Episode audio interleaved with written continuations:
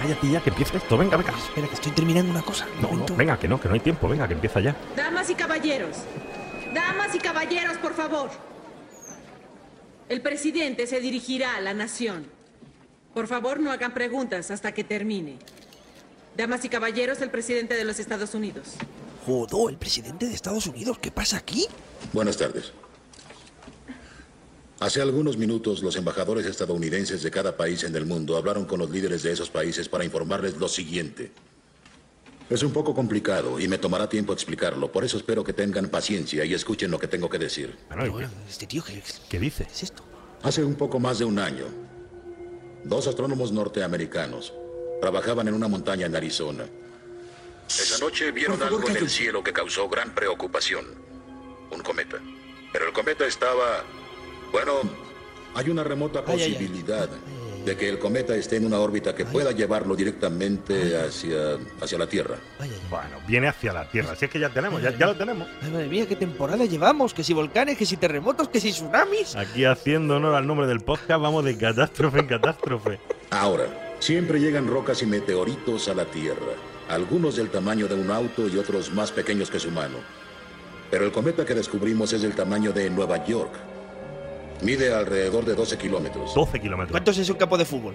12 kilómetros. Este cometa es más grande que el monte Everest. Pesa 500 mil millones de toneladas. ¡Anda ya! Son muchos, ¿no? Necesitamos astrónomos, astrofísicos, geólogos y climatólogos. ¿Dónde está el reportero de París, ciencias? Londres, Tokio, Tel Aviv. Quiero todas las ciudades. Diablo reportó lo del Hale-Bopp. ¡Las gráficas! ¡Necesito las gráficas! ¡Las gráficas! ¡Necesito las gráficas! ¿Dónde se ha metido el reportero de ciencia? Ana, que lo despedisteis hace un año, imbéciles. Necesitamos astrónomos, ingenieros, geólogos, ¿dónde están? Un periódico sin periodistas científicos, también han inmigrado, todos están fuera, los científicos, todos fuera del país, inútiles.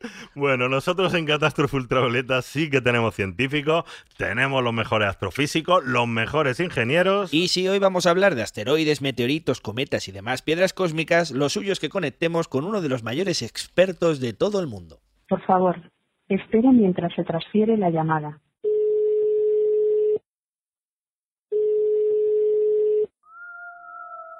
¿Sí?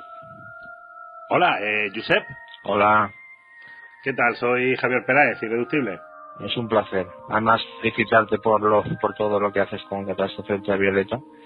Que yo te voy siguiendo, voy, voy re- retuiteando todo lo que, sí, sí. lo que hacéis. Oye, por cierto, peleándonos por, por llamar Cervantes a una estrella, etcétera y tal, y he leído que tú tienes tu propio asteroide, tienes el asteroide Josep Trigo o algo así, ¿o cómo es eso? Trigo Rodríguez, sí, sí, sí. No soy el único. Sí, el- vamos, eh, generalmente la Unión Astronómica Internacional, y eso a propuesta de, de colegas, porque fue totalmente sorpresivo, unos colegas americanos propusieron pues llamar a un, a un asteroide, bueno, bastante considerable, ¿Ah, eh, pues eh, con mi nombre, entonces mis apellidos, vaya. Y nada, está por ahí. Esperemos que nunca caiga en ningún tipo de resonancia y venga directo hacia la Tierra, porque entonces se os vais a acordar de mí. Como la película esta de impacto total, ¿no? Ahí viene el Trigo Rodríguez a Ahí recordar. viene el Trigo Rodríguez, madre de Dios. Oye, pero es grande, es grande, ¿no? Es, un, Sí. es una buena patata, ¿eh? Sí, sí, ya, ya lo creo. ¿eh? Que no es una piedrecilla por ahí. Por bueno, eso te digo, eso ya nos, nos hace paso de pantalla, ¿no? Bienvenidos al podcast más catastrófico del universo. Yo soy Antonio Martínez Ron y no tengo un asteroide a mi nombre, lamentablemente. Yo tampoco lo tengo, soy Javier Peláez y esto es... Catástrofe ultravioleta.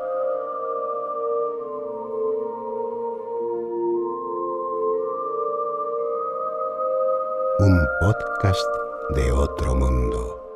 Bienvenidos a Catástrofe Ultravioleta, pero antes de meternos a fondo con los asteroides, queremos dar una vez más las gracias a todos los que habéis ayudado en el crowdfunding para que esta segunda temporada fuera posible. Y además a la Cátedra de Cultura Científica de la Universidad del País Vasco, a la Fundación Euskampus, que nos llevan apoyando pues, desde el principio del proyecto. Bueno, pero no te desconcentres porque recuerda que tenemos Sí. un asteroide gigante que viene hacia la Tierra y la pregunta es, ¿qué podemos hacer? No me refiero a lo de las películas, sino a la realidad. ¿Qué podríamos hacer ahora mismo con nuestra tecnología si de verdad hubiese un asteroide en rumbo de colisión? Bueno, pues la respuesta es muy, muy fácil. Es una respuesta doble, pero muy simple. Para estar preparados solo necesitamos, por un lado, poder detectarlos a tiempo y por otro poder desviarlos, detectarlos y desviarlos. Malas noticias, estimados oyentes de Catástrofe Ultravioleta, porque ahora mismo no estamos en condiciones de hacer ninguna de las dos cosas. Estamos en la misma situación que los dinosaurios. Y mira que hemos tenido avisos para comprender el problema. Recuerda, por ejemplo, el bólido de Tunguska. En junio de 1908, un objeto de tamaño medio estalló en la región siberiana de Tunguska y aunque no llegó a impactar contra el suelo, su explosión en la atmósfera arrasó por completo la zona. El estallido se registró incluso en estaciones sismológicas de Alemania, de Inglaterra, a miles de kilómetros de distancia.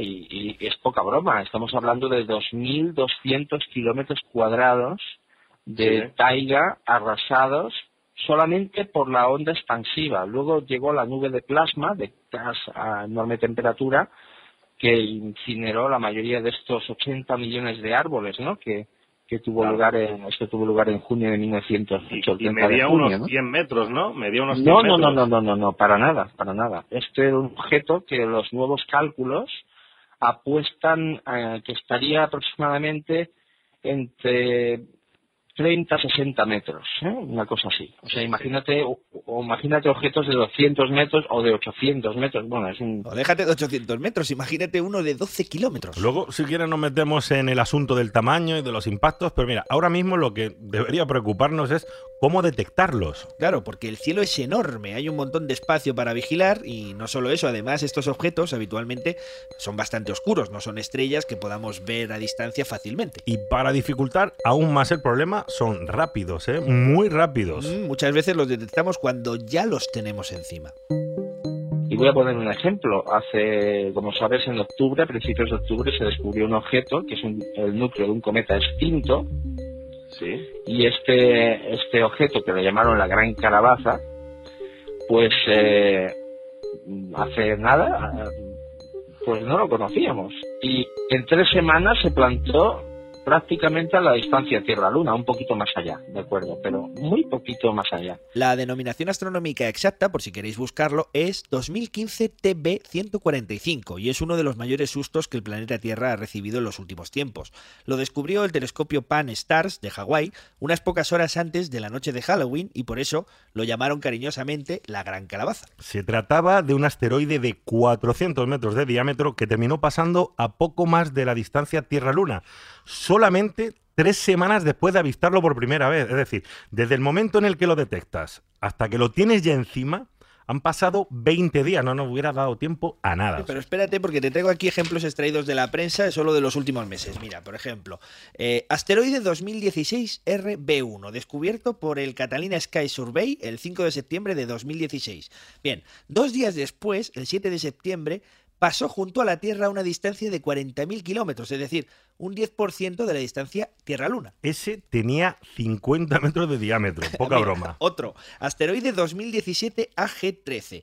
Este tiene 35 metros de diámetro. Se detectó el 7 de enero de este año, 2017, y solo 20 horas después de descubrirlo, ya estaba a unos 200.000 kilómetros de nosotros. La gente no suele saber es que estos objetos que se descubren y durante unos días los tenemos pasando muy cerca, muy rápido se pierden, porque estos muchos mm, van en dirección solar y entonces eh, hay un auténtico sesgo observacional desde, desde el suelo dado que es imposible mm, pues, eh, poder observarlos cuando se aproximan a distancias angulares del Sol muy, muy próximas. O sea, necesitamos sí o sí un telescopio espacial, ¿no? Efectivamente. Y, ahora mismo, quitando el WISE, que, es, eh, que, que, lo reconvirtieron, no tenemos nada nada parecido con la... Hay 3.000 satélites y telescopios activos ahora mismo, activos, en activo 3.000, no tenemos ninguno eh, dedicado a esas tareas. Bueno, realmente no. Pues hay otro, otro tipo de telescopios que nos pueden servir por ejemplo, los que se observan actividad solar descubren cometas y pueden descubrir cometas a grandes distancias. SOHO, pero claro, son cometas. El SOHO, el SOHO mayormente lo que descubre como el ISON, pero la mayoría de los que se descubren son cometas. Los asteroides no los vemos hasta que los tenemos encima. Sí, sí. Sí, sí, efectivamente. Así que, bueno, pues eh, realmente necesitamos esta, esta tecnología, efectivamente. Entonces, para ver si he comprendido bien el problema, las redes de telescopios que tenemos en la Tierra tan solo detectan los objetos cuando ya están muy cerca, pero luego esos asteroides pasan rápidamente, se alejan hacia el Sol y desde el suelo ya no podemos seguirlos ni estudiar su órbita. Exacto, es correcto. Necesitamos ojos en el cielo que puedan seguirlos desde el espacio, que puedan detectarlos con más antelación y de esta manera podríamos calcular mucho antes su órbita y así estar mejor preparados. Y quitando algunos telescopios, eh, como el SOHO, que es un telescopio solar y que detecta de vez en cuando cometas, o algún viejo telescopio reconvertido como el NeoWise, por lo demás no tenemos nada específico para detectar objetos peligrosos. La verdad que actualmente nada. Pues vaya plan. ¿Qué tenemos así, bueno, ya que estamos con asteroides peligrosos y tal, qué tenemos eh, que sea lo más preocupante? Eh, siendo realistas y sin irnos a la conspiranoia de, de todas estas cosas, ¿qué tenemos algo detectado que digas, mira, en 2020 y tantos, 2050, hay algo realmente que podamos decir que deberíamos preocuparnos? Afortunadamente no. Quiero decir, siempre yo, yo soy en ese sentido pues bastante cauto. Realmente eh, es muy improbable.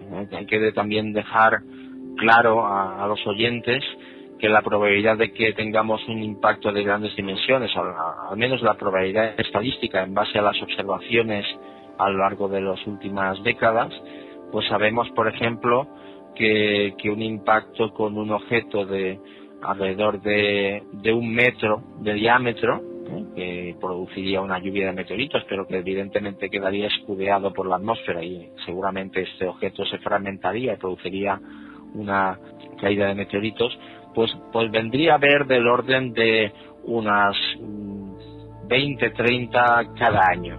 ¿eh?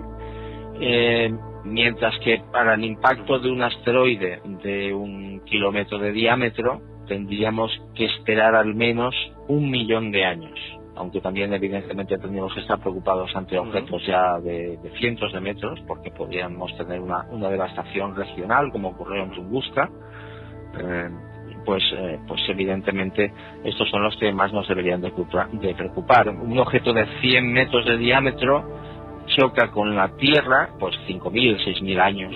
Bueno, afortunadamente las estadísticas están con nosotros. ¿eh? sí, sí, como decía mi abuelo, tú fíjate de las estadísticas y no corras. bueno, pues también es cierto. Volvemos en un segundo.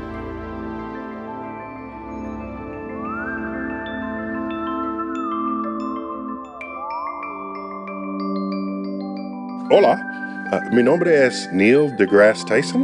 Uh, I'm your personal astrophysicist. and I want to say hello to everyone in the universe of the ultraviolet catastrophe.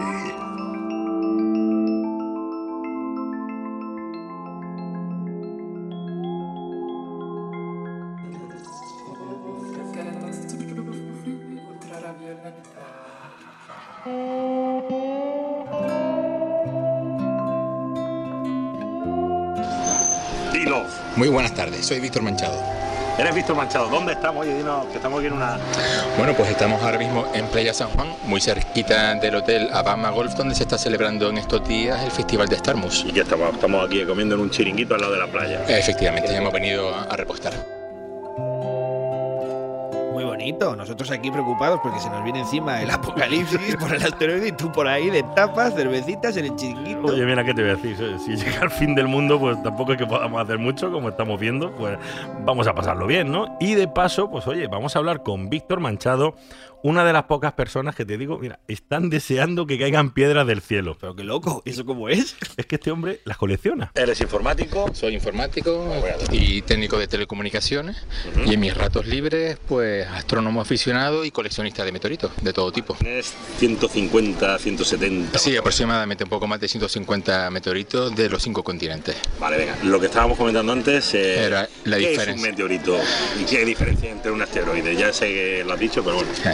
Vamos a ver. Bueno, Seguimos después. Espérate, vamos a ver. Oye, pues aquí llegó el camarero pues para apuntar las bebidas, los platos, en fin, no, no te lo vas a creer, pero Sí. después de que llegaran las cañas, eh, se nos olvidó el tema, la verdad, es que estuvimos un rato ahí sin grabar ni nada. Muy bien, muy profesional, muy bien todo. Sí, pasándolo bien en la playa, bueno. Pero bueno, cuando Víctor me iba a explicar la diferencia entre un asteroide y un meteorito, bueno, pues vuelve el camarero otra vez, nos vuelve a interrumpir. Bueno, estuvimos casi una hora y media, pues en realidad tomando cervecitas antes de que pudiéramos grabar algo. Jamás vamos a, a saber la diferencia entre un meteorito y un asteroide porque cada vez que lo dicen no, no interrumpen. ¿Qué es un meteorito? Pues un, un meteorito básicamente es una, una piedra del espacio que va ahí flotando a su aire y de repente la Tierra se pone en su camino y lo que tienen los meteoritos es que no saben frenar hasta que chocan con algo y básicamente somos nosotros contra lo que chocan. Exactamente. Entonces un asteroide es mientras está flotando. Mientras está eh, flotando por el espacio dando órbitas tranquilamente, es un asteroide. Ya una vez impacta con la Tierra, la cosa cambia. Una buena parte de ellos se desintegran en la atmósfera porque las temperaturas que se generan eh, por la fricción pues son bastante elevadas y buena parte de ellos se suelen desintegrar y no queda ni rastro. Sin embargo, algunos que tengan, el tamaño adecuado y sobre todo la consistencia adecuada sobreviven a la, a la entrada en la atmósfera y impactan contra el suelo. Y esta, queridos oyentes, es la primera lección del capítulo de hoy. Cuando está por el espacio se llama asteroide y cuando impacta contra el suelo se llama meteorito. No queremos volver a escuchar eso de que viene un meteorito hacia la Tierra. Hasta que no choca no es un meteorito. Exacto, lo has contado muy bien. Pues Ah, bueno, claro, es que tengo estudio yo. Aún así, todavía te puedes llevar una sorpresa porque muchos de esos meteoritos que veis en los museos, en las colecciones, como las de Víctor, pues no son lo que crees. Me estuviste explicando ayer que la mayoría de los meteoritos que tienes de colección no son en realidad meteoritos, sino que es, es tierra terrestre, es decir, eh, trozos de tierra que se han calentado por el impacto y se han solidificado, se han... eh, bueno, Se han explícamelo efectivamente, sí. Entre los meteoritos normalmente se suele distinguir por un lado entre las tectitas o impactitas, que son, pues, eh, digamos, fragmentos de la corteza terrestre que se ha quemado y, y carbonizado. Bueno, carbonizado realmente no es el término correcto, más bien es quemado, se han requemado por las temperaturas y las presiones que se generan con el impacto. Y luego, pues por otro lado, pues, son- están las, las, mm, digamos, rocas que caen del espacio, los meteoritos propiamente dicho, que ya, es- ya sería otra tipología, que son a su vez se subdividen. ¿En qué? ¿En qué se subdivide? Sobre todo por la naturaleza que tienen, si son principalmente metálicos o son pues rocas carbónicas, carbonáceos. Vale, los metálicos son los más chulos, ¿no? Los metálicos normalmente son los más espectaculares. ¿Y de qué, se, de qué suelen estar compuestos?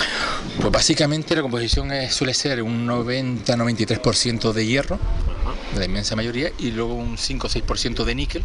Hay distintas concentraciones y luego ya el resto pues hay distintos ele- eh, elementos químicos, galio, germanio, iridio, osmio. Resumiendo, lo que llamamos meteoritos pueden ser dos cosas diferentes. Por un lado, la tierra del suelo que se quema por el impacto y por otro, el propio meteorito, es decir, la piedra espacial propiamente dicha, que además puede ser de dos tipos, meteoritos carbonáceos y meteoritos metálicos. Y más allá de la composición química y de todas estas cuestiones más científicas, yo estaba interesado en aquel momento en saber cuál es el meteorito más chulo que existe, ¿no? O sea, ¿cuál es el más chulo? No me digas más, un trozo de kriptonita. Bueno, eh, ¿cuáles son los meteoritos más chulos que han caído? O sea, o que se conservan o en la colección de alguien hay alguno de hay alguno de no sé, el que mató Sí. a los eh, dinosaurios o alguno así Bueno, chulo. de los más chulos que hay son los que se han recuperado de Marte, por ejemplo. Trozos de Marte. Trozos de, Marte porque eh, en el pasado, hace varios miles de millones de años, un meteorito impactó sobre Marte y al tener tan poca gravedad, pues fragmentos de la corteza marciana fueron al espacio, fueron eyectados al espacio y posteriormente pues han caído sobre la Tierra. Pero vamos a dejar el aspecto de coleccionista y vamos a centrarnos en el tema principal. ¿Cómo podemos desviar un pedrusco que se nos viene encima? Bueno, ya hemos quedado en que lo primero es detectarlo a tiempo y también sabemos que actualmente no tenemos los instrumentos más adecuados para hacerlo. O sea Bien, que, mm, bueno, vamos a imaginar que tuviésemos un buen programa de detección con telescopios espaciales específicos y todo esto. ¿Qué podríamos hacer entonces? No hace falta que sea 10 kilómetros, de 400, 500, 600. A partir de 400 metros puede haber muchos que puedan caer con la Tierra. Si descubrimos uno de esos, y lo queremos y queremos evitar que choque con la Tierra, ahí hay varias alternativas. Cuanto más pequeño sea, la- las armas nucleares son la mejor opción, cuanto más pequeño es. A partir de cierto tamaño, si estamos hablando ya de 500, 600 metros, a partir de ahí, hay otras técnicas que según la órbita y la composición del asteroide pueden ser más interesantes. Por ejemplo, el tractor gravitatorio. La voz que estáis escuchando ahí entre el viento, pues eh, corresponde al astrofísico Daniel Marín, uno de los divulgadores más conocidos de Internet, sobre todo por el blog Eureka en Ujú. Naucas. Y lo que está explicando es que los objetos más grandes, estos asteroides de varios kilómetros de diámetro, bueno, pues a esos los tenemos más o menos eh, controlados. No parece que haya un peligro inmediato. En realidad, los más peligrosos son los objetos de algunos cientos de metros, a partir de 400, 800 metros, porque esos llegan rápido y no los tenemos vigilados. Y no son nada fáciles de desviar, sobre todo porque a partir de 400 metros la defensa contra ellos empieza a fallar. Nada de bombas atómicas como vemos en las películas. Eso quizá pueda servir para objetos pequeños, porque a partir de 400 o 500 metros de diámetro ya necesitamos otras técnicas. Por ejemplo, la que comenta Daniel, el tractor gravitatorio. Hay miles de técnicas, de con láseres, pintarlo, a- aprovechar el efecto Yarkovsky, que es eso, y tal, ponerlo, pintarlo. Pero eso son técnicas exóticas y que son una idea de olla, ¿no? La, la técnica más segura es el tractor gravitatorio, que es coger una nave, eh, la nave la- no, se pone al lado del asteroide, Tienes que hacerlo desde Claro, para allá. necesita años según el asteroide y su órbita, pueden ser 10 años, 15 años mm, antes que el asteroide pase cerca de la Tierra. Pero una técnica segura, no necesitas armas nucleares, no necesitas nada y cambias la órbita. A partir de cierto tamaño ya no vale porque necesitaría 100 años, pero como esos asteroides ya están catalogados y no hay un problema, pues ¿Y no sería pasa nada. ponerlo en órbita o que se enganchara y No, no, no, no. Eso es una variante, pero eso es más complicado. El tractor gravitatorio es la forma más refinada de modificar la órbita, que simplemente la nave se queda al lado del asteroide. El asteroide atrae a la nave. La nave con sus motores se mantiene, unos motores iónicos que consumen poco, muy eficientes, se mantiene a la misma distancia. El resultado es que el asteroide, como la fórmula de la gravedad de Newton, el asteroide atrae a la nave, pero la nave también atrae al asteroide. Claro, la fuerza de atracción es la misma entre los objetos, lo que la aceleración obviamente es distinta. La aceleración que el asteroide experimenta es muy pequeña, pero si lo vas acumulando durante años, Oye, Javi, ¿eso que se oye detrás ahí, eso es, el meteorito? Mm, Está acercándose, ya viene para acá. Ah, no, no es que suene mal, ¿no? No, bueno. Bueno, la idea general que resume Dani Marín es muy sencilla. Detectas un asteroide peligroso y envías rápidamente una sonda que se acopla al pedrusco. Esa sonda ejerce una fuerza gravitatoria y lo desvía un poco de su trayectoria. Ajá. Es un método muy refinado, no necesitas bombas ni proyectiles. Y como dice Daniel, ese tractor gravitatorio es la manera más elegante de desviar un asteroide, pero claro, tiene sus puntos débiles. No, tiene muchos puntos débiles. En primer lugar, que nunca se ha probado. Sabemos que podría funcionar porque hemos hecho simulaciones, pero poco más. Bueno, pues, esto está descartado porque en realidad nunca hemos probado nada. En realidad, nada para desviar asteroides. Además, solo sirve para asteroides de un determinado tamaño. Si son demasiado grandes, tendríamos que enviar una sonda gigantesca para poder ejercer algo de influencia en su trayectoria. Por no hablar de que para desviar unos grados la trayectoria y que cambie el rumbo de colisión, pues tienes que detectarlo con años de antelación. Pero Daniel dice que hay muchas ideas y posibles técnicas, y le he oído comentar algo del láser, eso mola. ¿Sabemos si hay alguna posibilidad de desviar asteroides mediante láser, así tipo Guerra de las Galaxias, pelis de ciencia ficción? Eso mola, ¿eh? Un Sí, láser ahí. bueno. Bueno, pues para analizar más a fondo este tema, el tema de los láseres, creo que tenemos que hablar con alguien más especializado. Darvader. Mira, eh, hay algunos hay algunos proyectos que piensan que sí es efectivo, ¿de acuerdo? Pero yo pienso que no. Es decir, es como intentar desviar un tráiler que viene hacia ti con un soplido. No, no se puede. Se. Es demasiado pesado, demasiado grande, va a demasiada velocidad y los láseres que tenemos no son tan potentes como para poder desviarlo. Y menos desde la Tierra. Sí existen algunos proyectos para mandar una multitud de naves que rodearan un asteroide y desde bastante antes de entrar en un posible impacto con la Tierra intentar desviarlo. Pero yo creo que es ciencia ficción. Vaya, hombre, tampoco con láser. Yo ya estaba viendo una defensa tipo Star Trek disparando rayos contra cualquier asteroide que se atreviera a acercarse a nuestro planeta. Qué bien hacer los efectos. No los pongas, Javi, ya tenemos efectos aquí. Bueno, estamos hablando ahora con Álvaro Peralta, doctor en física. No es Darth Vader, ¿no? Es especialista en todo tipo de láser, es investigador en el Centro de Láser Expulsado. Y Mm. bueno, yo ya me iba a ir ahí cabizbajo. ¿Cuándo? Sí es cierto, Javier, que con asteroides no, pero con basura espacial sí se puede hacer. Ten en cuenta que un asteroide es demasiado grande, es demasiado pesado, pero con la basura espacial, especialmente con aquellos trozos que son muy pequeños, sí se puede poner un satélite en órbita con un láser, enfocar el láser sobre el trozo de basura espacial, que se produjera como una ablación que separara parte del material y entonces empujaran esa basura espacial en órbita descendente hacia la Tierra y se vaporizara el trozo de basura espacial, trozos pequeños, en la atmósfera terrestre. Y eso sí se puede hacer. Bueno, pues oye, con asteroides grandes no, pero mi sueño de tener una, una nave con rayos láser podría ser útil contra la chatarra espacial. Y quizá no tengas que esperar tanto como crees. Mm. Algo parecido, claro, algo parecido sí existe como medida de contradefensa, pero en tierra. Y eso sí lo han investigado, eh, creo que fueron los militares israelíes. Imagínate que tú estás en un aeropuerto, ¿vale? Y a ti te tiran un misil, pero te tiran un misil y a ti no te da tiempo a reaccionar, es decir, no te da tiempo a, a, ejercer una medida de contradefensa. Entonces los israelíes pensaron en colocar un láser muy intenso en cabeza de pista que fuera capaz de localizar el misil, focalizarse sobre el misil, calentarlo y hacerlo explotar. Y eso sí se y eso yo no sé si se llevó a cabo, porque claro, estos son proyectos militares con mucho dinero y ultra secretos, pero sí hubo un proyecto que lo investigó. Pero claro, estamos hablando de algo mucho más pequeño en tierra. ¿Sabes? Imagínate un asteroide que es súper grande, como, y aunque fueran solo 10 metros de, imagínate, algo de 10 metros de diámetro, se mueve a una velocidad brutal, con tanto la cantidad de movimiento es enorme, entonces poder desviar algo así yo veo que no es muy factible. Estás escuchando Catástrofe Ultravioleta, un podcast de otro planeta. O eso dicen. Seguimos en Catástrofe Ultravioleta y vamos a hacer un pequeño recuento de posibilidades contra los asteroides. Venga, vamos a ver. Tenemos el presidente de los Estados Unidos dando la noticia de que un asteroide nos va a aplastar en unos meses. ¿Qué podemos hacer? Nada.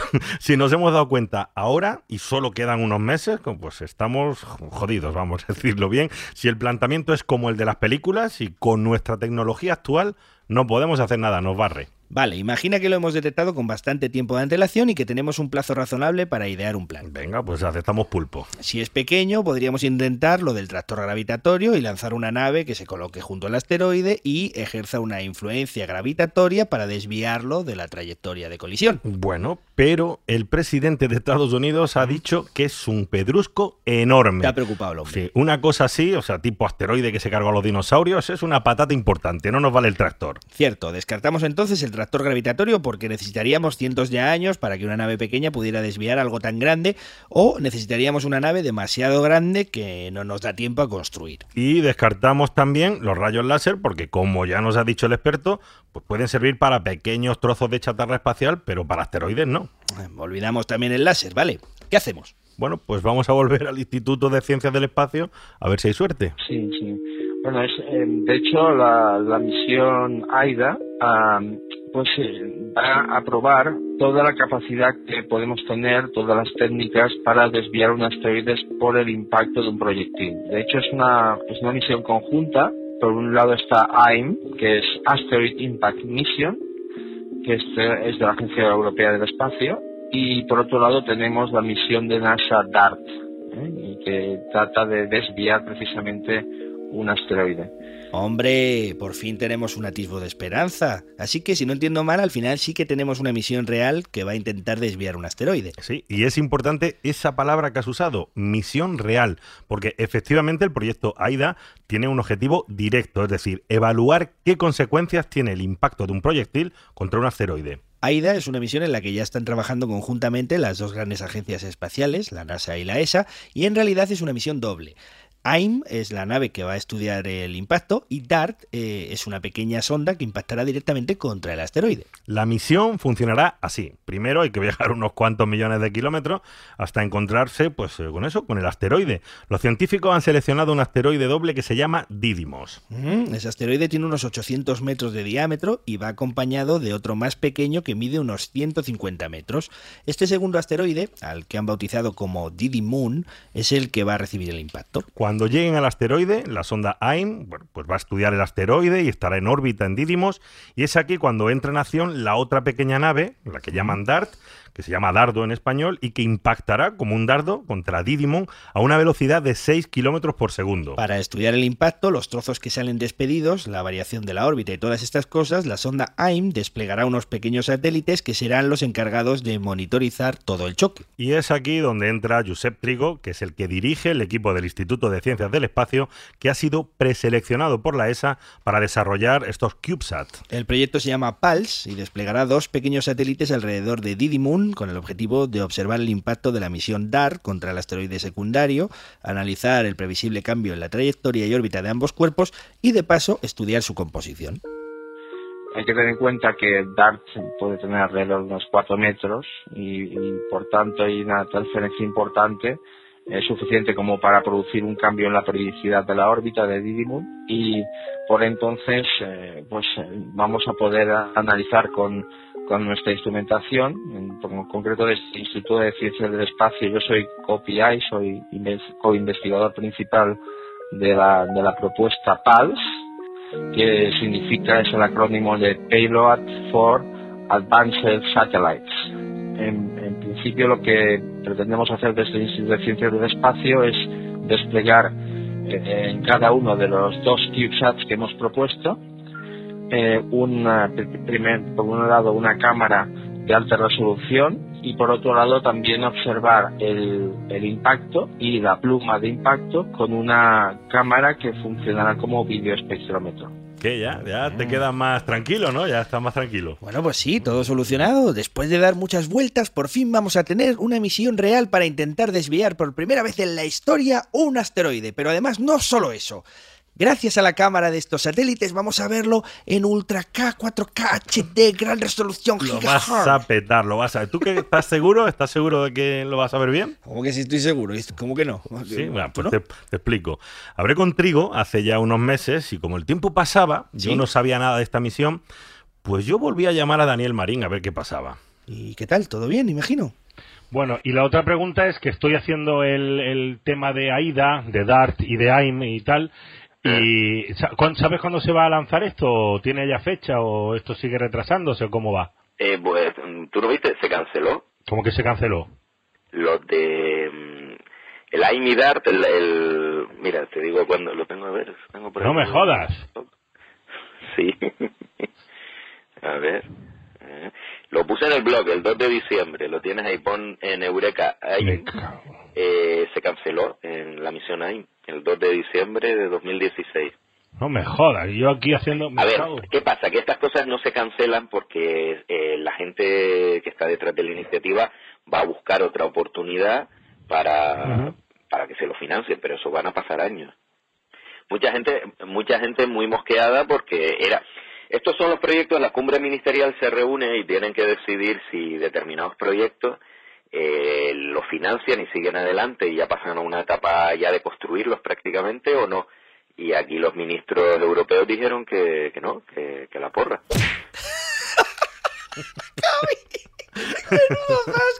¿Cómo que se canceló? Pero no sabías. Pero, pero, ¿cómo, pero, pero, pero, ¿cómo es esto? A ver, mira, te voy a explicar. Me, me metió un zasca que se me escucha a kilómetros aquí en el audio. Vamos, te explico. Es, estuve como seis meses detrás de este, Sí, no, de sí, este lo sé, tema. lo sé, lo sé bien. bueno, pues cuando me llama Daniel Marín y me lo dice, y encima es la segunda vez que cancelan esta misión, porque primero ya se llamó Don Quijote, porque tenía además una importancia de participación española, se llamaba Don Quijote, luego cancelaron ese proyecto, después de mucho tiempo consiguieron relanzar otra vez la misión, se llamó Aida, y ahora le vuelven otra vez a quitar los fondos, mm, y encima me entero en el último, en fin. Maravilloso. Y bueno, y, tú, y tú, con las ganas que tenías de ver esas imágenes de una nave explotando contra un asteroide, ¿qué? Bueno, pues a ver, ahora en serio, ya, ya más allá de mi predilección personal por los estallidos y los fuegos artificiales, eh, tenemos que dejar algunas cosas claras, por lo menos para la gente, ¿no? En primer lugar, que a pesar de las películas y de muchas noticias de apocalipsis mayas y, y demás, actualmente no hay un peligro inminente que conozcamos de colisión con ningún asteroide de gran tamaño. ¿no? Menos mal. Y volvemos a estar como al principio, ¿no? Nos quedamos sin saber si con una misión espacial podríamos o no desviar un asteroide. Bueno, menos mal que, eh, a pesar de lo que os diga vuestro cuñado en Facebook o lo que os diga vuestra vecina por WhatsApp, ahora mismo no tenemos constancia de que ningún asteroide amenace la supervivencia de la Tierra. Pero bueno, una cosa es estar preparados y desarrollar tecnologías que sean útiles para todo esto, y otra cosa muy distinta es que se nos venga encima el fin del mundo cada vez que leemos algo en los medios y en los periódicos. Claro, porque en el fondo es, una pena, siempre se habla de asteroides eh, por una de estas catástrofes de película, por impactos apocalípticos, pero en realidad los asteroides y también los cometas pues son verdaderas enciclopedias volantes, son interesantes en sí mismos. El conocimiento que podemos extraer de ellos sobre nuestro propio planeta, sobre el sistema solar, es inmenso. Estamos aquí gracias a estos objetos primitivos, nuestro planeta está compuesto de ellos y nosotros mismos estamos aquí, estamos vivos gracias a estos impactos en el pasado desde un punto de vista personal, los cometas y, y, los meteoritos más primitivos son mi fascinación y evidentemente los asteroides también. Eh, todo lo que son los procesos formativos de estos objetos, que son las baldosas constitutivas de los planetas uh, al cabo de decenas de millones de años, esto es algo también desconocido, ¿no? que realmente la Tierra no se formó en un plis-plas, sino que eh, tuvieron lugar impactos continuos con, de objetos más pequeños que fueron eh, produciendo los planetas terrestres. Y al cabo de 50 millones de años aproximadamente la prototierra surgió, pero luego un gran zambombazo pues eh, hizo que se formase la Luna. Y por tanto el sistema solar primitivo fue altamente dinámico. Y, dependemos, el surgimiento de la vida en la Tierra surge de procesos estocásticos, ¿eh? al azar. Esto es así porque realmente sin la Luna alrededor de la Tierra es muy posible que las condiciones fueran muy diferentes. No tendríamos un campo magnético que nos protegería ¿eh? del, de la radiación solar y también posiblemente no tendríamos una actividad interna del NICE, ¿eh?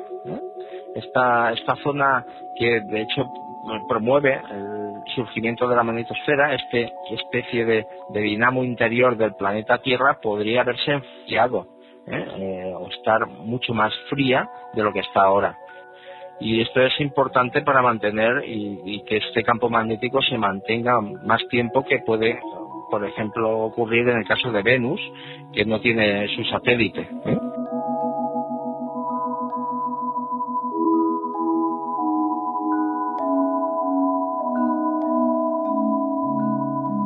Es la gran paradoja de los asteroides, siempre con miedo a que nos aplasten como los dinosaurios y fíjate, por otro lado, son los responsables de que tengamos una magnetosfera que nos protege de las radiaciones que acabarían con nosotros. Ay, el universo, a veces contradictorio, fascinante. Ah. El mismo fenómeno que puede arrasar con un planeta entero también es el que ha permitido que surja la vida en él. Ay, volvemos en un momento para seguir contando historias cósmicas aquí en Catástrofe Ultravioleta.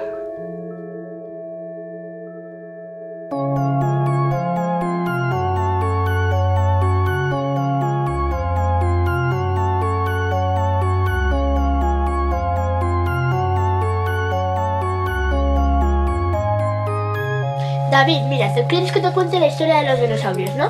Sí. Pues mira, hace muchos, muchos, muchos años vivían muchísimos dinosaurios. Pero un día cayeron meteoritos y los mataron a todos. ¿Sabes lo que es un meteorito? Un meteorito es una piedra gigante con fuego. Entonces esa piedra gigante con fuego cayó y aplastó a todos los dinosaurios. Así fue la historia de los meteor, de los dinosaurios. Es un meteorito entonces, David, cuénteselo. Un meteorito es que cae una, una, una roca gigante con fuego cayó y se aplastó a todos los dinosaurios. Muy bien. Has aprendido la lección.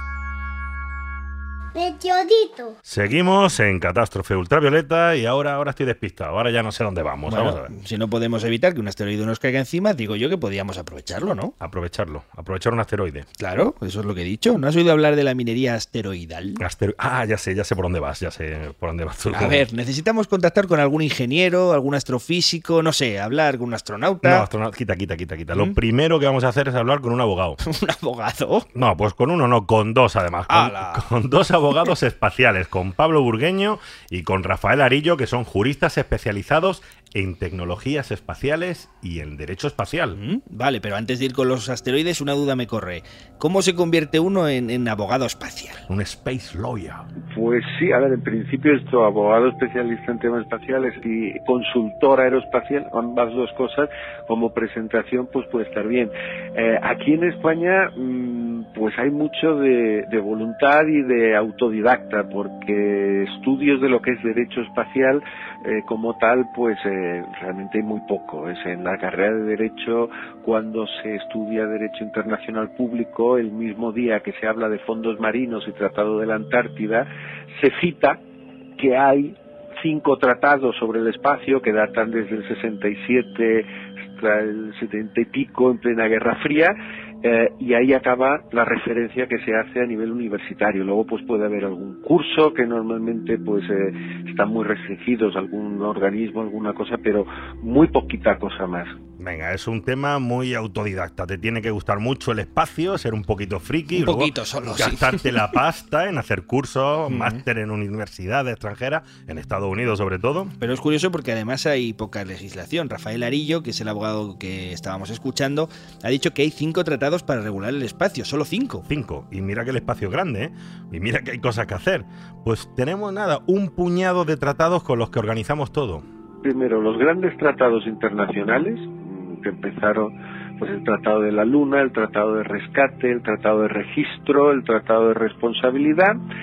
Ah, todos estos están ratificados por la mayor parte de los estados eh, relevantes a nivel espacial y luego hay un quinto tratado que es el Tratado de la Luna ah, que ya toca temas más peculiares que es pues el uso, el aprovechamiento de, de recursos que pueda haber en la Luna, que ese ya no se ratificó, no se ratificó por los principales porque ya vieron que, que ahí pues podía haber otra serie de elementos y ese no se ratificó. Espera, espera, que hay mucha información y vamos muy rápido para Venga, a ver, los tengo aquí. A grandes rasgos tenemos cinco grandes tratados internacionales que son... El Tratado sobre la Exploración de 1966. Bien. El Acuerdo sobre Salvamento de Astronautas. Para regular la ayuda y rescate de astronautas en peligro y cosas así. El Convenio sobre Responsabilidad. Para saber de quién es la culpa de los accidentes en el espacio o si se cae un satélite en la casa de un granjero de Texas, en fin, estas cosas. Bueno, el registro de objetos en el espacio, pues para llevar un recuento de lo que se está enviando allá arriba. Y finalmente el Acuerdo de la Luna y otros cuerpos celestes de 1979, pero cuidado que este acuerdo no se terminó de ratificar por todos los estados firmantes porque claro, contenía leyes sobre la pertenencia de cuerpos en el espacio y cosas muy polémicas. Sigue pero es más una declaración de intenciones, eh, abierta así a muchas interpretaciones, y el caso es que no, lo que nosotros queremos hacer para extraer minerales de un asteroide, pues nos lo va a aclarar Rafael. Bueno, el Tratado de la Luna, o el Acuerdo sobre la Luna, mejor dicho, desde 1979, lo que dice es que nadie se puede apropiar de nada que haya en la Luna o en los satélites. Es decir, yo no puedo ir ahí a agarrar una piedra y decir, es mía, tengo propiedad. Eso no se puede hacer en la Luna. Sin embargo, en Marte sí que se puede. Sí que se puede porque el, el Tratado este de 1966 lo que indica es que los estados no se pueden apropiar de lo que haya en Marte, ni siquiera de Marte, pero las personas físicas ahí no dice nada. Con lo cual, si no dice nada, quiere decir que una persona física, un señor, puede ir allí y puede decir, pues esto a partir de ahora es mío. Esta interpretación abre la puerta a la minería, a la extracción de todo tipo de recursos de asteroides, de cometas, de otros cuerpos espaciales por parte de empresas privadas. Por supuesto, todos estos tratados seguro que se reforman, se amplían o se modifican en el futuro, pero hoy por hoy si una empresa quiere lanzar un cohete y extraer minerales de un asteroide, puede.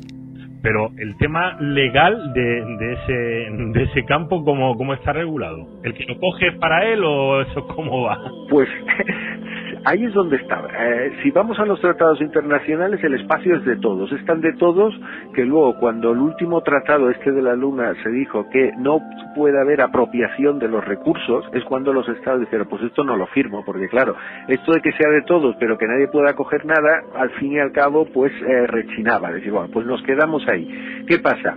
Que aunque es un tema que parece ciencia ficción, la verdad es que hay varias empresas, pues eh, eh, Planetary Resources, This Space, Shackleton, son empresas que están trabajando muy en serio, invirtiendo y desarrollando tecnología para poder llegar a, la minería. Entonces, en Estados Unidos, que si en algo son buenos es en crear lobbies y opinión, etcétera, eh, ahora, ahora se ha aprobado lo que llaman la Asteroid Act, es decir, una ley estatal de Estados Unidos que, aunque coloca dentro de esa ley eh, la acepción de que tienen que respetarse los tratados y obligaciones internacionales, lo que sí que establece es el derecho que tienen las empresas americanas a utilizar asteroides, no tocan la Luna ni otro, supongo que les ha parecido demasiado grande, pero sí asteroides bajo el criterio de, literalmente, el primero que llega. Eh, esto recuerda un poco, pues, eh, esa imagen que tenemos todos de la conquista del oeste, las carretas en marcha, la banderita, echa a correr, clava la bandera y 10 hectáreas alrededor son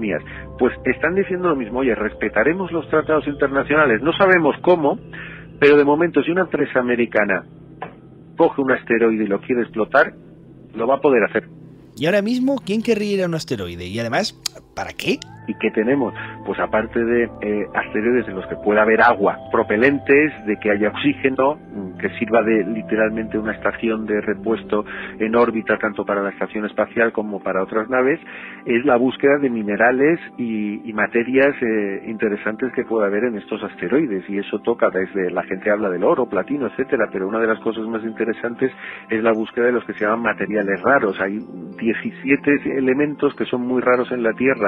Ah, muy costosos de encontrar, que muchos de ellos están ligados a materiales radiactivos, que si tú encuentras un asteroide lleno de estos... Te ha tocado la lotería, sí, igual que le ha tocado. Te ha tocado la lotería. Y si tenemos en cuenta que el 93% de esos materiales raros están bajo control directo o indirecto de China, pues claro, el interés que tienen Estados Unidos, Alemania, Japón de favorecer posibilidad de ir a buscarlos a otro sitio, pues no es tan de ciencia ficción. Esos 17 elementos son básicos para un montón de temas tecnológicos. O sea que vete preparando para un futuro, ya veremos si lejano o cercano, en el que haya compañías extrayendo recursos de todo tipo en el espacio. Uf, pues si aquí en la Tierra regular todo este comercio y esas actividades es un follón, imagínate en el espacio. Hay un tema que es bastante curioso. El- en el ámbito laboral sería la contratación o el despido de las personas que se envían a- al espacio para hacer minería. ¿Qué pasa si quieres despedir a una persona? No la puedes despedir al espacio. Lo que tendrás que hacer es eh, prevenir ese tipo de, de hechos eh, para tener en cuenta que puedes tener a una persona en el espacio a la que ya no quieras tener contratada, la hayas despedido, pero no la puedas traer de vuelta. Así que eso es un tema de derecho espacial eh, laboral que no se ha tenido todavía en cuenta. El segundo es el de, el de los delitos espaciales. Vale, imagínate, no sé, vamos a ponernos ya en, en ya totalmente película. Estamos allí en una minería espacial, dos obreros se enfadan entre ellos y uno se mata al otro. Puede ser, sí. ¿Qué, qué, qué se le aplica? ¿Qué ley se le aplica? Imagino que la de su nacionalidad. Eh, eh, ahí, pues ahí viene un tema muy, muy interesante, porque lo normal no va a ser eso. Lo normal va a ser que se tenga que aplicar la ley del país de la, del cual el- la nave haya partido. Es como se aplicaría más o menos eh, el derecho náutico, más La, o o sea, menos. espérate, la ley, la ley del país de, de la nave eh, que se haya lanzado. Eh, la- sí, se lanza sea, desde la Guayana francesa, que es lo normal, por ejemplo, en la ESA. Ajá. Se aplicaría la ley de la Guayana francesa. eh, se aplicaría habría dos normas o bien la que haya la que se haya pactado o bien en caso de que no se haya pactado por ejemplo se puede haber pactado que la ley aplicable es la, la estadounidense bueno pues esa es y si no se ha pactado ningún tipo de, norma o de ley entonces se aplicaría en ese caso pues prácticamente lo que se viene a conocer como la normativa náutica.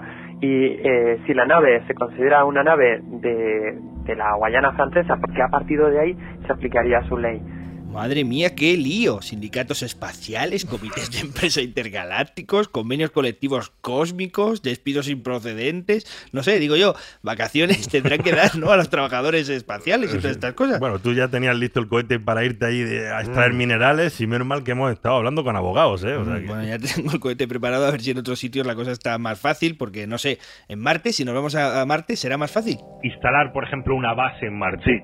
No hay ninguna ley que lo prohíba. Mm, No, no, no, porque si son bases, exacto, lo que no se puede es tener armas en el espacio, eh, pero si es una base de investigación, pues es muy similar a lo que pasa, por ejemplo, con el Polo, la base McMurdo, la base es, tú llegas, instalas la base, puedes instalar una base de un país multinacional, Pero ¿a quién, le, ¿a quién le pides permiso para decir, oye, voy a ir a no le Marte? pides permiso a nadie. No le pides permiso a nadie. no le pides permiso.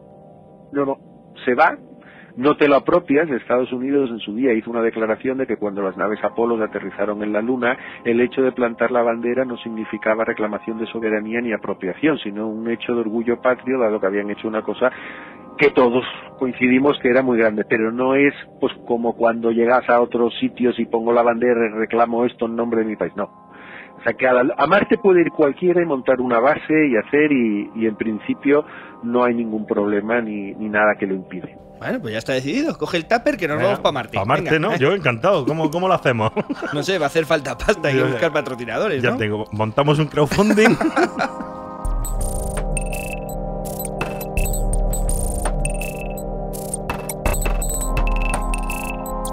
Estás escuchando Écoutez Catastrophe, Catástrofe Ultravioleta. Ultravioleta. Um podcast de outro mundo.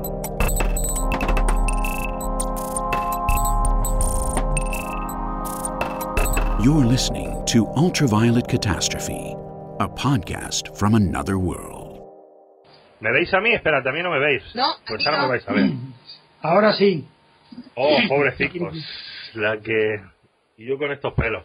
Calla, calla. Seguimos en comisiones obreras cósmicas, perdón, en catástrofe ultravioleta. Y mm, Javier, esto mm, es una conferencia múltiple, no sé, ¿no? Esto ya es nivel, ¿eh? Contactamos con un observatorio muy especial, eh, la verdad, y hablamos con sus tres máximos responsables. Espera, ¿qué has dicho? ¿Espacial o especial? Especial, espacial, bueno, ahora vas a ver por qué, pero primero déjame que te presente aquí a los amigos. Oye, qué guay, estáis los tres. Qué, chulada. Hola. Hola, hay, que, hay que aprovecharlo. Pues, eh, joder, qué guay. Oye, a ver, ¿quién es Faustino? Asómate, hermoso. Aquí tienes al artífice, el, el iniciador de todo el proyecto. Vale, perfecto. Bueno, pues presentaros, eh, presentaros ahí en antena. Eh, soy Faustino, Faustino Organero. Faustino, Fernando. Fernando Fonseca, ¿te acuerdas? Eres, eres eh, el ingeniero Faustino, ¿no? No, No, yo soy, yo soy diseñador gráfico. eres diseñador gráfico. Ahí está. ¿Has visto lo que tiene que ver con construir telescopios? Pues por ahí viene el tema. ¿Y Fernando es astrofísico? No, no, no, ingeniero industrial. Ah, bueno, por lo menos hay un ingeniero, pero bueno. Sí, pero, pero, pero retirado y obsoleto ya, ¿eh? Tenemos a Leonor, a Fernando y a Faustino, tres aficionados que, como estás oyendo, hace unos años iniciaron un proyecto que podemos calificar, pues no sé, eh, quijotesco, yo creo, ¿no? Bueno, además el proyecto se levanta en La Mancha, con lo cual lo de Quijotesco les viene de maravilla. Sí, realmente, pues en el 99 yo empecé, pues porque llevaba ya tiempo queriendo hacer algo de astronomía un poquito más seria de lo que yo hacía y decidí construirme un telescopio y ese fue el inicio. Realmente viene desde chiquitillo, como la mayoría de la gente que tiene esa inquietud por la ciencia, el mundo natural, el cacharreo también, no lo voy a negar, soy cacharrero. Y, y al final pues ha cristalizado en el inicio de quererme construir un telescopio con el objetivo de observar cometas, que digamos ese era la parte astronómica, el pretexto tal vez, y el detonante fue empezar con el telescopio y luego una cúpula y luego otro telescopio y luego otra cúpula y, y luego más y más hasta lo que tenemos ahora. Y, y se le fue de las manos, ¿eh? Estamos en el complejo astronómico de La Ita, situado en la Puebla de Almoradiel, en Toledo, y como estáis viendo, todo surgió eh, pues por un hobby particular de Faustino, que empezó construyendo un pequeño telescopio hace ahora 20 años. Y bueno, pues se instaló uno en el 99, otro luego, luego otro, y aquello empezó a tomar forma y bueno. Te vas liando, te vas liando, y es aquí donde entran Fernando y Leonor. Por medio de un amigo, pues un día me dijo, te voy a llevar a un sitio que conozco a uno que se ha hecho un observatorio solo para observar, en plan de astrónomo aficionado. Y empecé a venir en el 2004. Pero solamente de vez en cuando porque los terrenos eran buenos, el cielo era bueno, había electricidad y tal. Pero poco después, ya cuando Leonor entró en mi vida, empezamos a ir los dos juntos y dijimos, esto, esto ya, eh, bueno, veníamos todos los fines de semana, todos los fines de semana nos veníamos aquí y desde ese momento que empezó a ponerse ya en serio, pasó de ser un, un observatorio de aficionado a algo ya con una proyección, ¿no? Dijimos esto tenemos que estar aquí más, más a empujar el hombro, ¿no? Todo lo que podamos. Y nos empezamos ya pensando en que yo tenía la prejubilación cerca y ya dijimos, si estamos yendo todos los días a la villa Don Fadrique, nos vamos para allá. Nos buscamos un solar aquí en el pueblo, en el mismo pueblo, y nos fuimos construyendo la casa mientras se preparaba mi prejubilación y ya desde el 2011 vivimos aquí permanentemente a cinco minutos del observatorio. Entonces nuestra vida en el pueblo no nos conoce nadie. Pues somos los mochuelos esos que salen de noche, los vampiros, salen de noche, se meten de día. Estos vampiros eh, geniales son, son unos tres locos maravillosos que están un poco locos, de verdad, porque dejan su casa, su vida en Madrid y se mudan a un pueblo de La Mancha a construir un observatorio astronómico. Y de repente un día de eso que se te enciende una bombilla y dices, oye, si estamos yéndonos todos los fines de semana allí con Faustino, formando parte un poco de todo ese mundillo que es tan bonito, de todo ese, ese proyecto tan chulo que está haciendo de, de- de construir y demás, donde incluso te sientes, te desarrollas tú también, y, y no podemos pasar un fin de semana sin estar allí, pues qué tontería, vámonos allí y punto. Y así lo hicimos, y fue la cosa más, una decisión radical un poco, pero es la mejor decisión que hemos tomado en nuestra vida. Y me llamaron. O sea, contentísimos, ¿no? Y me llamaron y me dijeron que hemos decidido que nos vamos a ir allí a vivir. Toma. Fíjate, tres aficionados que se embarcan en una aventura en La Mancha para construir su propio observatorio. Qué fuerte, y menudo observatorio. Estoy viendo aquí las fotos de la web y oye, esto está muy bien. Instrumentos, telescopios, cúpulas. Sí, ahora, ahora, después de 20 años sí, pero tú imagínate los inicios cuando un tipo en La Mancha se quiere meter en un lío de estos sin tener ni idea de telescopios. Pero ¿cómo, que sin tener ni idea? O sea, ninguno sabía construir telescopios. Ninguno, o sea. Esto me recuerda al tipo de nuestro primer programa que se fue a cruzar el Atlántico y no había remado en su vida. Pues esto es igual, ni remar ni telescopios. Sí, yo, yo lo que me quise hacer fue mm, un 30 centímetros. ¿Por qué? Pues porque ya todo lo que yo había intentado hacerme, incluso mm, construirme algún espejo, pulirlo y esas historias, pues no habían ido a muy allá. Y al final, pues saqué un poquito de economía y le compré a costas un 30 centímetros. Y con ese 30 dije, pues me voy a hacer un telescopio. Problema, que me daba pavor el hierro, que no sabía cómo se trabajaba el hierro, que no sabía lo que era un telescopio ni, ni, ni- cómo se construía. Y el espejo se tiró por tres años en el, eh, muy bien guardado en el armario de mi casa. Eso sí, eh, mientras aprendía a hacer telescopios, a contactar con el herrero, a tomar notas, a, en fin, a ir adquiriendo destrezas de alguna manera.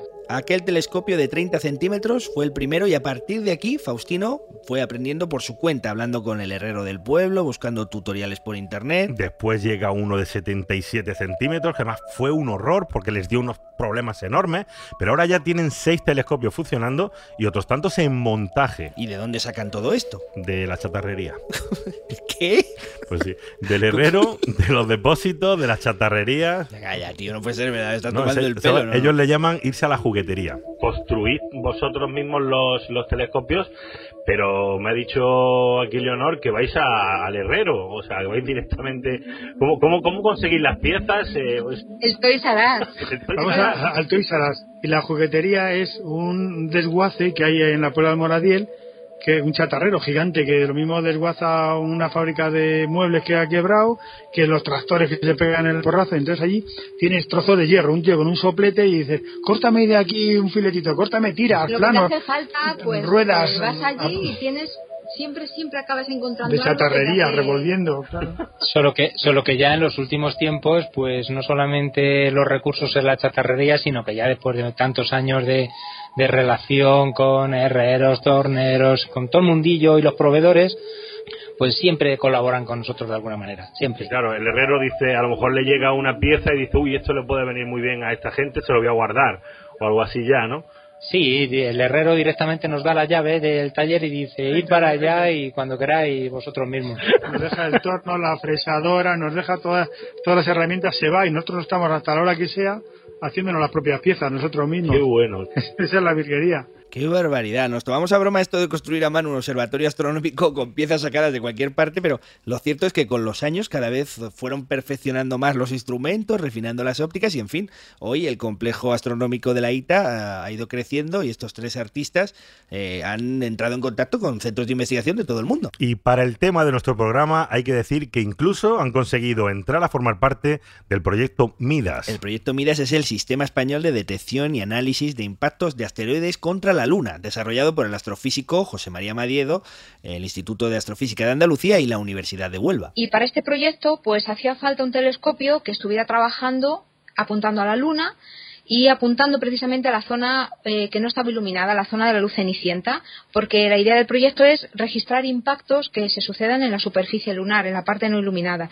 Entonces, bueno, tenía parte del instrumental, él lo tiene en Sevilla, pero necesitaba otro equipo eh, otro, digamos, otro telescopio que estuviera desplazado con bastantes kilómetros de separación para evitar falsos positivos y para que el control, digamos, se pueda hacer un, digamos, un trabajo mucho más fiable. Y entonces nos ofrecimos, dijimos, pues sí, instálalo aquí porque nosotros vamos a, podemos cuidar de ello, te lo vigilamos y es un proyecto en el que nos, nos gustaría poder participar y, y colaborar contigo, ayudarte en lo que hiciera falta. Y uno de los, de las cúpulas está expresamente dedicado a este proyecto. El telescopio que está dentro es un telescopio de 40 centímetros y tiene su cámara preparada para que cuando llegue la fase adecuada, normalmente es en el momento en el que eh, pasa de la luna nueva y empieza a aparecer el primer filito de luna, el primer este hilito creciente que es muy muy, muy estrechito, a partir de ahí pues empieza a registrar toda la superficie de la luna que está no iluminada y que puede recibir impactos, en este caso, pues de cualquier eh, objeto que se encuentre en la zona entre la, entre la Luna y la Tierra. Y entonces fue cuando llegó la apoteosis, la lluvia de Perseidas del verano de 2013.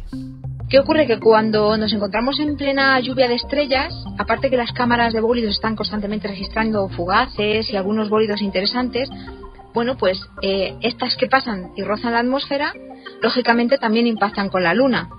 Que esa es una de las, una de las eh, curiosidades de este proyecto, conseguir detectar esos impactos en la Luna. Hasta ahora se habían detectado algunos en la Luna Uno tenía- puntualmente. uno en la NASA, y estaban En la NASA habían encontrado uno, se habían detectado uno. Y resulta que en una campaña de Perseidas, resulta que eh, la cámara, las cámaras se volvieron locas. Tanto él desde Sevilla como, como aquí en la ITA empezaron a registrar. Llevaban por lo menos cuántas llegaron a 15 encontrar, Una- unos buenos. 15. Y la NASA tenía uno y estaba que se salía de orgullo, tenía un impacto. Bueno, 15. pues aquello. Y llevamos 15, y claro, lo Nosotros celebramos 15. pensando que ya eso ya era un éxito. Decir, madre mía, 15 impactos, que esto es tremendo. Tú imagínate lo que significó aquello para un pequeño observatorio amateur. O sea, Qué la flipo, NASA había conseguido captar un solo impacto de meteorito en la Luna durante aquellas Perseidas, mientras que las cámaras de Madiedo entre Sevilla y la ITA habían detectado 15, 15 impactos. Imagino que sería una alegría enorme y mucho más si tenemos en cuenta que la historia no termina así. No, uno de los impactos detectados por el proyecto Midas había sido de los más potentes de la historia. Pero claro, la cosa, lo, lo gordo, pues no se queda ahí. Este proyecto empezó, ha empezado a dar, pues, un montón de sorpresas. Uno de los mayores impactos se ha considerado además uno de los más potentes en energía que se ha registrado hasta ahora, tanto que la NASA se, se ha interesado por él. Y el interés por la NASA era mm, darme datos de, de ese impacto que habéis localizado porque queremos llevar, eh, queremos hacer que la sonda, la LRO, que se encuentra en la- eh, orbitando la Luna, lo busque. Quieren, querían buscarlo. Y cuando nos llamó, O sea, la NASA, se, la NASA se puso en contacto con vosotros. eh, se puso en contacto con, con el profesor, con- exacto, con el, con el investigador, y el investigador nos llamó diciendo, no os vais a creer lo que me ha pasado. Me acaban de llamar esta gente que quieren datos porque quieren buscarlo. Y Qué bueno, bueno, es- qué bueno. imagínate, pues nos fuimos de caña. Dijimos, esto hay que celebrarlo, esto es, Sí, es sí, que esto no puedes hacer otra cosa. Y, Ese de cañas es, es un estado anímico comprensible. Se fueron de fiesta, o sea, ¿qué, qué vamos a hacer? Es totalmente, totalmente comprensible. Es que fíjate de lo que estamos hablando. La NASA quiere tus datos y tus mediciones sobre el impacto porque quiere mover una sonda espacial que orbita alrededor de la Luna para buscar el cráter. después de bastantes meses, no sé si cuántos meses estuvieron buscándolo. En volver a pasar por el mismo sitio. Pues oficialmente ya lo han encontrado y una de las noticias que ellos han publicado en, en su página web es precisamente eso, el antes y el después con la imagen del cráter. Y además felicitaban al investigador porque había, lo había, había posicionado, había predicho la posición con una precisión de, Menos de de dos kilómetros. dos kilómetros, sí, dos kilómetros nada más. Se han hecho la LRO, entonces LRO, eh, hay fotos de ese impacto. Por, hecho por la LRO. ¿no? Claro, está en la imagen del antes, casualmente tenían imagen de esa misma zona y han encontrado el, el impacto después. Claro, y lo, lo interesante es eso que para nosotros es muy bonito que ellos ponen efectivamente dentro de todo el texto de la página, indican el, pues eso, el Midas Team, que lo encontró, etcétera, etcétera, y esa sensación de decir, madre mía, estamos ahí, detrás de esas palabritas estamos por ahí de alguna manera, ¿no? Formando parte de ello. Pues mira, Javier. Es un orgullo.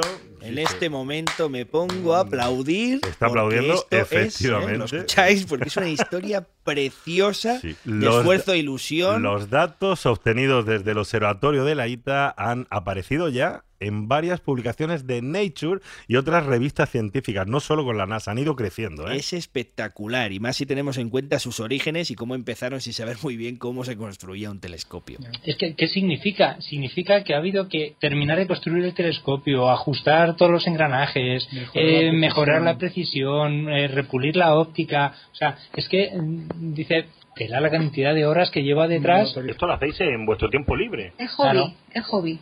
Es hobby totalmente. No tenéis ningún tipo de, fun- de financiación o ayuda.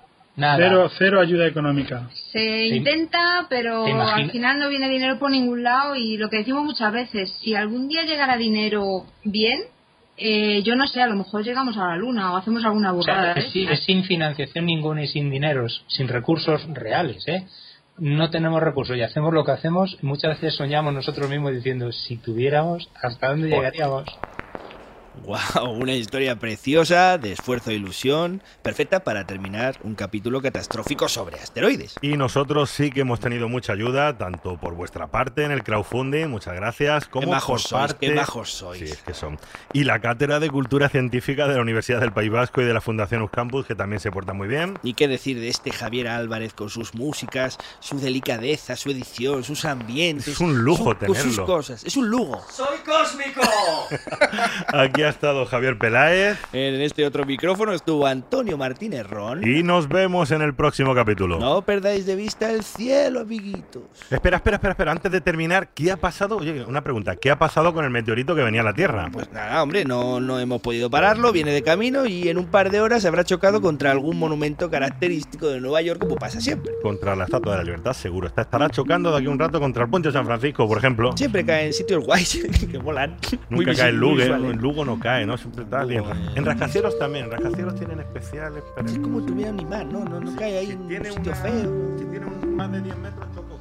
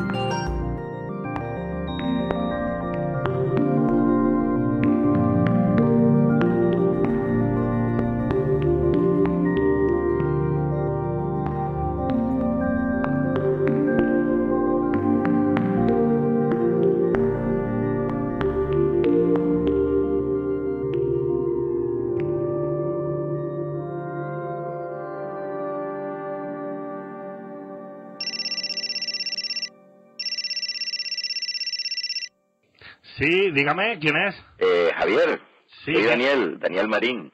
Hombre, Daniel, ¿qué pasa? ¿Qué te cuentas? Pues mira, que te acuerdas de la noticia que comentamos hace poco sobre la misión al asteroide que se cancelaba. Sí, la que ya está cancelada, ¿o qué? ¿Qué pasó? Pues nada, resulta que hay novedades que parece que no se ponen de acuerdo, pero al final la parte americana de la misión, la misión DART, pues sigue adelante. Pero si yo ya tengo grabado el capítulo, ya lo tenemos casi cerrado. Estaba ahora... Pues nada, hay que bien. cambiarlo. Joder, macho, estaba bien, se canceló y ahora vuelve otra vez.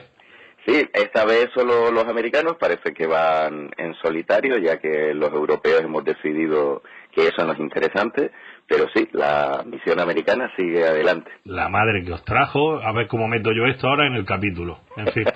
Pues nada, muchas gracias, Daniel. Bueno, y este es el programa del día. Chao.